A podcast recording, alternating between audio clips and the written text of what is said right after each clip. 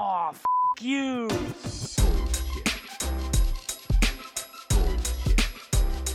Bullshit, bullshit.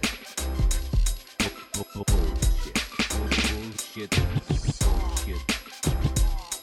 Bu- bu- bu- Bullshit. Three, Bullshit. two, Ready. Bu- bu- bu- one. Bien, bienvenida a USPS. Hoy tenemos a una gran invitada y para hablar un gran tema, además, me parece, y súper importante el tema. Em, pero me parece más apropiado que la invitada se presente a yo decir cualquier cosa. Eh, así que, Emilia, te doy la palabra para que le digas a las personas quién eres, qué haces y, y le des un poquito de contexto. Bueno, muchas gracias Chris por la invitación y por hacerme parte de, este espacio. Eh, bueno, yo soy Emilia Alegre, eh, originalmente me recibí como traductora de inglés, eh, pero los últimos 10 años eh, me dediqué más a la creación de contenidos que a la traducción. Eh, tuve la oportunidad de trabajar en una agencia de marketing digital eh, como traductora y ahí fui conociendo el mundo de la redacción de contenidos digitales y me encantó, así que desde ese momento me dediqué a eso. Mi primer trabajo como UX Writer fue en, en Naranja, que es una empresa argentina, eh, es una fintech eh, financiera, así que ahí pude aprender todo lo que era del mundo del UX Writing. Después pasé a Mercado Libre, eh, donde estuve un año y medio y ahora actualmente estoy trabajando eh, para Venmo, que es una, una de las submarcas de, de, PayPal, también como UX Writer. Así que vengo moviéndome un poquito en el mundo del, del UX Writing Sí. como para conocer de qué se trata. Y, y bueno, hoy tenemos, hoy básicamente vamos a hablar un poco, un poquito nada más, ¿no? de, de tu libro y de algunos puntos importantes. Pero antes me gustaría preguntarte, ¿cómo llegaste de profe de inglés a, a, a UX Writing? O sea, ¿cómo fue esa transición? La verdad que fue con mucha suerte, estaba en el momento indicado. Sí. Eh, cuando, cuando hizo falta un refuerzo en mi equipo, eh, justo faltó un compañero que era redactor y yo lo cubrí. A mi jefe le gustó mucho y a mí también, así que fue como, bueno, ¿querés empezar a, a sumarte a estos proyectos? Y eh, así fue como me fui metiendo. eh, y entré a Naranja como, como redactora de, digital, el título era copywriter. Y justo en ese momento estaba iniciando el equipo de UX eh, y como yo soy bastante curiosa, dije, ¿qué será esto? Eh, me interesa, escuchaba que todo el mundo hablaba de UX esto, UX lo otro. Y dije, yo quiero, quiero, quiero ver qué- de qué se trata. Eh, y nos, me pidieron a mí a- y a mi colega, que éramos las únicas dos de contenido, que eh, le demos inicio, digamos, al equipo de, de UX Content. Así Claro. que, bueno, me tocó aprender todo desde ahí de cero y así, digamos, tuve la suerte de, de empezar. Claro. Y, y bueno, obviamente hay toda una ruta que, es imposible ahora cubrir de, cómo comenzaste y, todo tu trayecto y hasta que llegaste al momento del libro, ¿no? Pero, ¿en qué momento, eh, así le damos también contexto a las personas sobre el libro, ¿en qué momento decidiste escribir un libro y, y dijiste, eh, ok, lo voy a hacer de este tema en particular, lo voy a hacer de UX Writing con empatía de género? Bueno, la verdad que fue mm, eh, un día que estaba trabajando yo en el equipo de seguros en Naranja, estaba repasando el flujo de contratación del seguro y noté que había una pantalla donde hablaba de eh, el dueño del auto. Y no sé por qué me quedé fija en, esa, en esa frase dije, yo no me identifico acá, eh, ¿cómo lo puedo cambiar? Eh, y empecé a conectarlo con las técnicas de traducción que yo había aprendido en la facultad, que uno pensará, bueno, pero ¿qué tiene que ver una cosa con la otra? Claro. Y la verdad es que las técnicas de traducción sirven tanto como para trasladar un mensaje de un idioma a otro, como para cambiar un mensaje sexista a uno inclusivo. Entonces, empecé a releer un poco la teoría que había aprendido y ahí es donde eh, empecé como a armar mis propias técnicas. Eh, y lo empecé a aplicar en el día a día en Naranja. Eh, y un día esto fue creciendo y em- me animé a dar una, una primera charla sobre esto. Gustó muchísimo, eh, tuvo muy buena recepción de, de la gente, entonces eh, continué dando esa charla y Sí.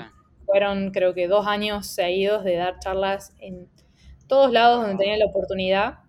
Eh, y un día dije, ¿por qué no convierto esta charla en libro? Porque me Claro. parece que también está bueno tenerlo como material de consulta, eh, más allá de que las charlas por ahí están grabadas en YouTube o se puede acceder desde otros lados. Me parecía buen material de consulta para fomentar esto a nivel, un nivel más grande. Entonces, Sí. Así fue como empecé y la verdad es que se escribió solo el libro porque yo iba escribiendo la, la- la charla, cómo quería darla y después eso se convirtió en un artículo en Medium y después fue creciendo y creciendo y terminó Sí. siendo un libro. Me siento muy identificado con eso porque más o menos así es la creación de contenido cuando lo haces a- en un largo periodo de tiempo, porque creas un contenido grande primero y eventualmente se va como partiendo en diferentes formatos y, y lo vas como adaptando. Así que sé exactamente más o menos cómo fue ese proceso.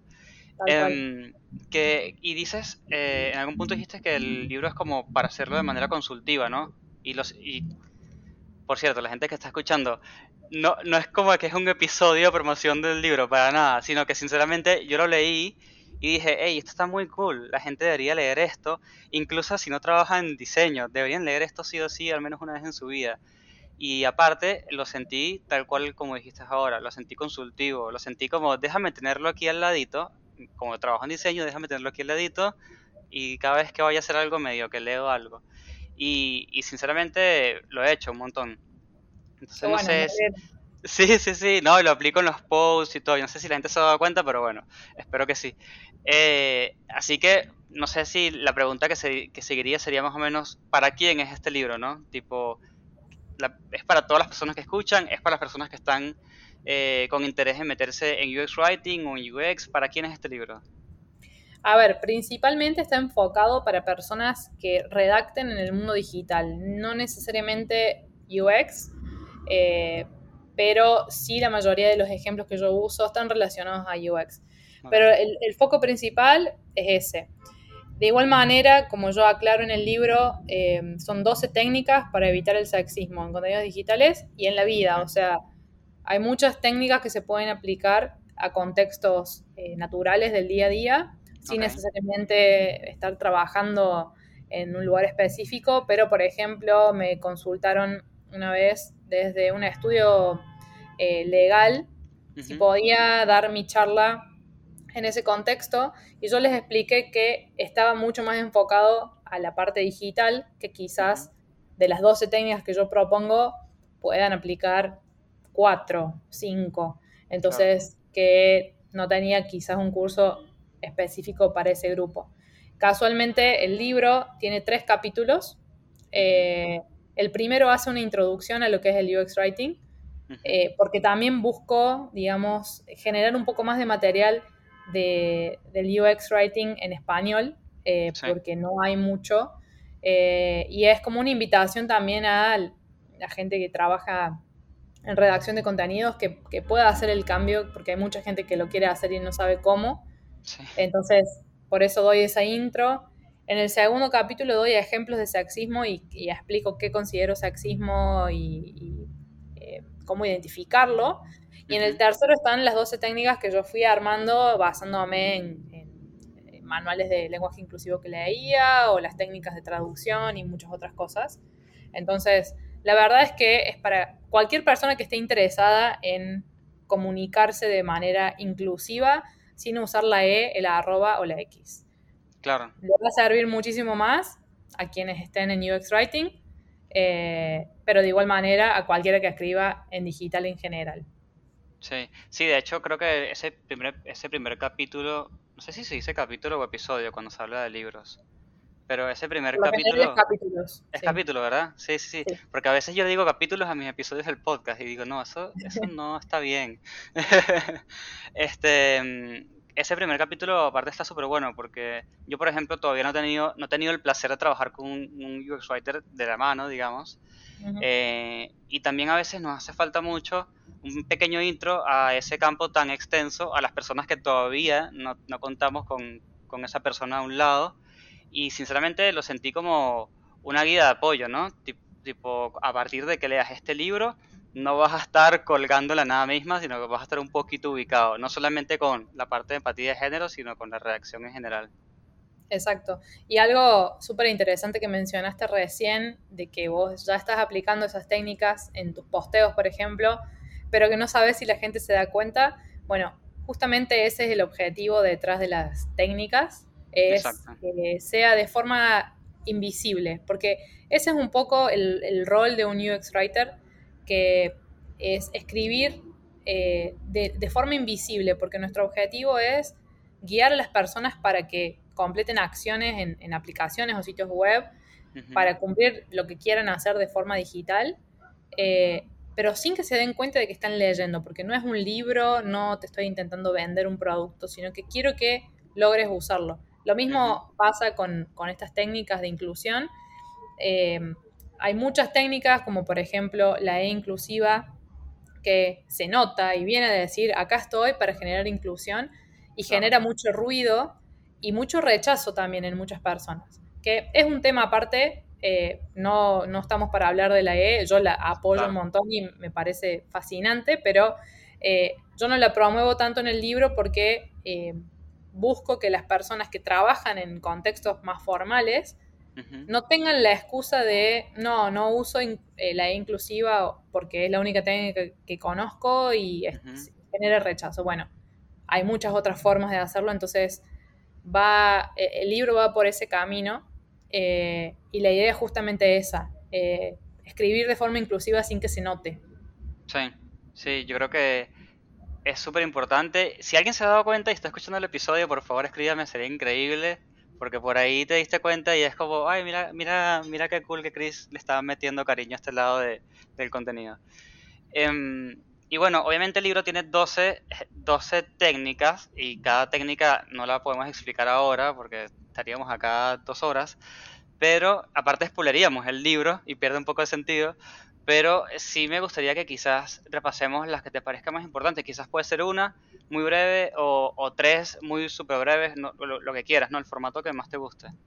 Dale. Em, para mí la más importante y es con la que empezó todo, todo mi proyecto del libro, eh, se llama parafrasear, que es algo muy simple que ya hacemos en nuestro día a día, por eso me gustaría empezar con esa porque es algo que nos sale de forma natural básicamente parafrasear es decir eh, lo mismo pero con otras palabras, respetando el mensaje original em, para que no se pierda el sentido, digamos. Y cómo se parafrasea, bueno, en el libro explico un poco cómo es el, paso a paso, pero requiere mucha creatividad eh, para pensar la misma idea con otras palabras. En este ejemplo que yo les decía de soy el dueño del auto, era un checkbox eh, dentro del formulario para solicitar un seguro y sí o sí necesitamos pedir ese dato, pero eh, ahí hicimos una sesión de, brainstorming con el equipo y dijimos, bueno, a ver, ¿de qué otras maneras lo podemos decir? Pero también que suene de forma natural, porque se nos ocurrían muchas otras formas que no pegaban con el estilo de la marca o por ahí eran demasiado largas o muy cortas, entonces después de mucho charlar, eh, y de tirar muchas opciones, eh, llegamos con eh, la versión final que era el auto está mi nombre, que eso es exactamente lo que necesitaba saber Naranja para dar el seguro o no. y no hay una fórmula para, para, decir, bueno, para llegar a esa versión tienen que hacer este paso a paso. Requiere un trabajo también creativo, pero es eso decir lo mismo con otras palabras. Eh, y eso me parece que se adquiere también con la práctica. Eh, por ejemplo, el, que en muchas aplicaciones en los inicios se usa el bienvenido. Eh, esto seguramente sí les resulta familiar y lo, pueden reconocer, pero bueno, ¿de qué otra forma puedo dar la bienvenida? Y puede ser, te doy la bienvenida o te damos la bienvenida, o directamente, hola, y el nombre de la persona. Entonces, esas también son formas de parafrasear que me parece que es una de las técnicas más útiles y que aplica a todos los contextos. Quizás las otras técnicas son más específicas a lo digital, pero creo que esa es la más eh, global, digamos, de todas. Sí, yo creo que esa es la que uso más yo también. Eh, de hecho, tengo un reto, tengo un reto porque tengo tiempo tratando de buscar cómo decir los diseñadores UX. ¿Cómo decir los diseñadores UX? Entonces, claro, yo digo las personas que diseñan experiencias. Pero, wow, qué largo que es. Entonces, es muy largo, sobre todo en el mundo de redes sociales, que tienes poco espacio. Así que ha sido todo un reto y por ahí todavía sigo usando los diseñadores UX. Y es una lástima, pero eh, nada, poco a poco. Creo que la clave en todas las cosas UX, sinceramente, es mucha paciencia y muchos intentos. Sí, ahí vamos a espolear otra, otra de las técnicas, eh, que es básicamente usar palabras sin eh, marcas de género. Eh, y una es, por ejemplo, la palabra equipo. O sea, la palabra equipo en sí, si tiene género, es género masculino, pero no, no transmite el género de las personas que están incluidas dentro del equipo. Entonces, quizás en vez de decir los diseñadores, se puede decir el equipo de diseño y no es tan largo eh, y quizás está más adaptado al contexto. Otra palabra En- muy común es persona, que vos le mencionaste, las personas Sí. de- que diseñan. Eh, pero bueno, todas las técnicas hay que analizarlas según el contexto, porque puede que no apliquen en el mismo contexto siempre. Y también ahí hay que tomar decisiones como, por ejemplo, ¿qué voy a priorizar? ¿Que eh, mi texto sea inclusivo o que sea corto y súper directo? Y ahí hay que tomar decisiones. Quizás prefiero que sea inclusivo y un poquito más largo y me tomo esa licencia y quizás lo resuelvo con el diseño para, no sé, bajar un poco la- el tamaño y la tipografía o de alguna otra manera. Y ahí se hace una decisión un poco más eh, global. Claro. Y te hago una pregunta que es clásica que, de hacer cuando, los, cuando se tocan primeros temas en este podcast, básicamente. Que es, está buenísimo, alguien está escuchando y dice, me encanta todo lo que están diciendo, ya mismo estoy yendo a comprar el libro, eh, espero que me llegue mañana. ¿Cómo introduzco esto en el lugar de trabajo donde estoy hoy en día, no? Eh, que puede ser un lugar de trabajo que tiene mucha resistencia al cambio o no, no sabemos en, qué está esta persona, pero ¿cómo le recomiendas que introduzca este tema a su día a día en el trabajo? Bien, de la manera que, que mejor me parece hacerlo es eh, empezando quizás con, con el silencio, es decir, eh, directamente llevar las propuestas finales demostrando que eh, no requirió quizás una inversión de dinero mayor para hacerlo, simplemente un poquito más de tiempo para que la persona eh, resuelva los casos con creatividad. Y justamente así, o sea, no, no diciendo voy a empezar a generar contenido con inclusión, porque puede generar un freno, eh, ya sea porque se piensa que es costoso o que lleva más tiempo, o simplemente que la marca no está alineada a, a cuestiones de inclusión. Pero si en vez de eso directamente se hace una propuesta de un contenido con la solución ya incluida, eh, se puede demostrar que no pasa nada y que trae más beneficios que cualquier otra cosa. Entonces yo arrancaría eh, así. Eso fue lo que yo hice en Naranja. Ok. Digamos, lo, lo empecé a hacer sin decirle a nadie que lo estaba haciendo y nadie se dio cuenta y yo en el fondo ya estaba proponiendo, logrando mejoras en, en la comunicación. Y después sí lo, lo traje al frente porque compartí una charla con el equipo de diseño Claro. y nadie podía creer que, que estaba sucediendo porque era como medio oculto. Claro, Eh, que habían, ese, habían hecho ese gran cambio sin hacer, sin destruir, porque muchas veces las personas piensan que al hacer cosas por estilo hay que hacer como una destrucción del- de, lo, de lo anterior, pero Exacto. no es así. Y, mm, y qué te iba a decir, la otra vez eh, yo le comenté a la persona, a una de las personas que trabaja conmigo, no, me leí este libro, está muy bueno. La gente que escucha el podcast debe estar cansada de escuchar esto, pero yo trabajo en una industria eh, que sería que es, que es nosotros, nosotros tenemos un software y un hardware, ¿no? Y ese software ese hardware se le ofrece a personas que trabajan en minería, petróleo, todas esas industrias como muy rústicas y muy olvidadas. Sí. Y yo le, cuando le cuento a esta persona, mira, me leí este libro, está muy bueno, me dice, está buenísimo, me lo va a comprar. Y la siguiente frase es, una lástima que aquí no lo podemos aplicar porque no, no sé si tanto aplica. Y yo digo, ¿cómo que no? Obviamente que tiene que aplicar. Estamos, eh, eh, es, es un producto nuevo en una industria bastante particular, seguramente hay muchas oportunidades de mejora. Este, y ahí me hago la gran pregunta yo que digo, claro, yo debo estar mega hiper sesgado. ¿Cómo hago para detectar estas, estas oportunidades de mejora, no? ¿Qué, qué puedo hacer? Tírame una pista. Sí, la verdad que es complicado, pero bueno, ahí es cuestión de sentarse a leer y, y empezar a ver si, si realmente lo que, lo que está escrito le llega a todas las personas, se aplica a todas las personas y eh, siempre hay lugar para una oportunidad de mejora, no solamente para, para la inclusión, sino también para mejorar la experiencia en sí. Pero nada, para mí releer y ya empezar a hacer propuestas así de, bueno, esto puede mejorar de esta manera. Tal cual. Sí, eso es lo que más me gusta del libro, que sinceramente es, eh, así como escuchan a Emilia hablar de que es como muy pragmático y muy va al punto, es literalmente así y, creo que eso es lo que lo hace más útil porque se siente como una herramienta y no como una, no como una novela que me estoy leyendo y me está enseñando algo, sino es algo que me, recuerda mucho al libro de Link UX. Viste que el libro de Link UX, no sé si lo has leído, es muy práctico. Lo puedes ir casi que leyendo e ir haciendo el paso a paso que te va diciendo el proceso. Lo siento, muy de ese lado.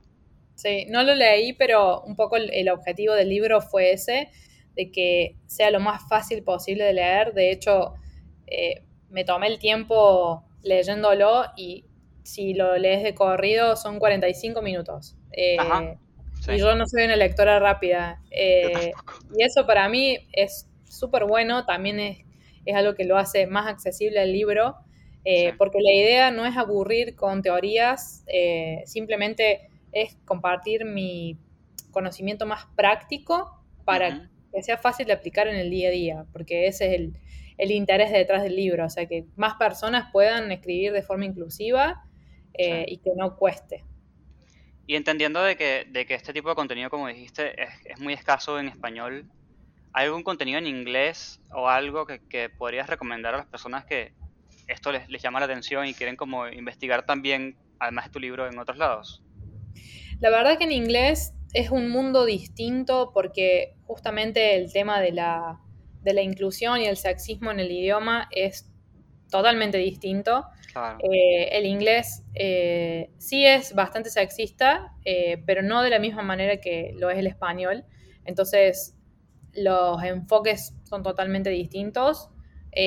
yo simplemente asistí a dos charlas en inglés donde hablaron de esos temas y noté, digamos, que era bastante distinto. Todo lo que leí fue en español, así que en inglés no tendría nada para recomendar, eh, pero en español, por ejemplo, si quieren profundizar, hay eh, un, sitio web que nació hace bastante poco, que se llama Modi, M-O-D-I-I, también está en Instagram y mm, comparten muchas técnicas de inclusión, incluso hacen sugerencias de palabras eh, más inclusivas que otras, eh, y tiene un montón de funcionalidades súper interesantes.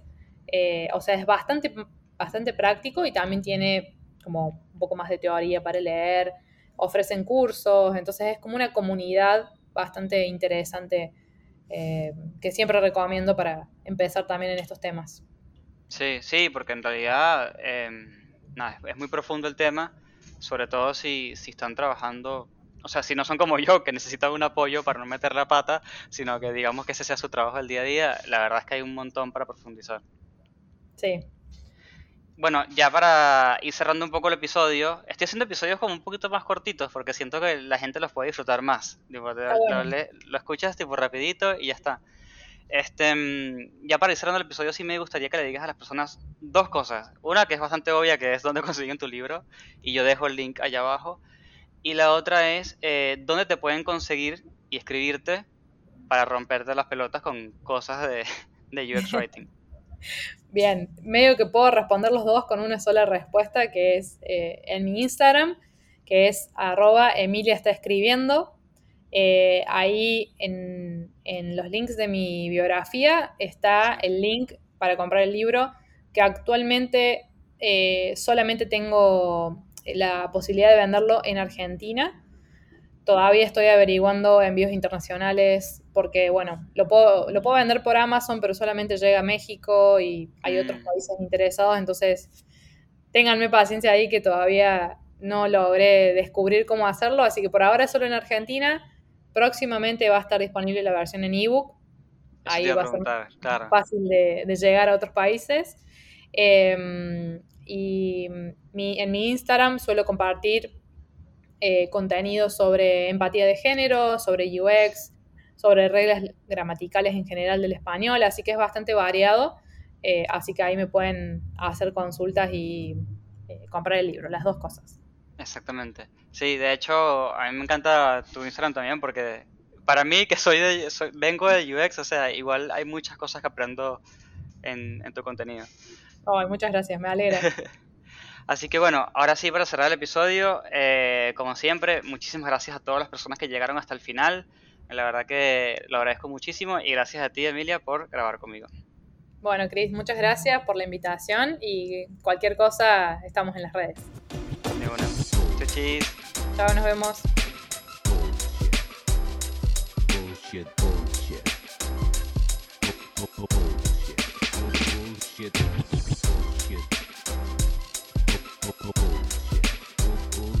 One, Bullshit. two, Bu- bu- bu- Three. Bullshit. Bullshit. the experience has ended. Ended.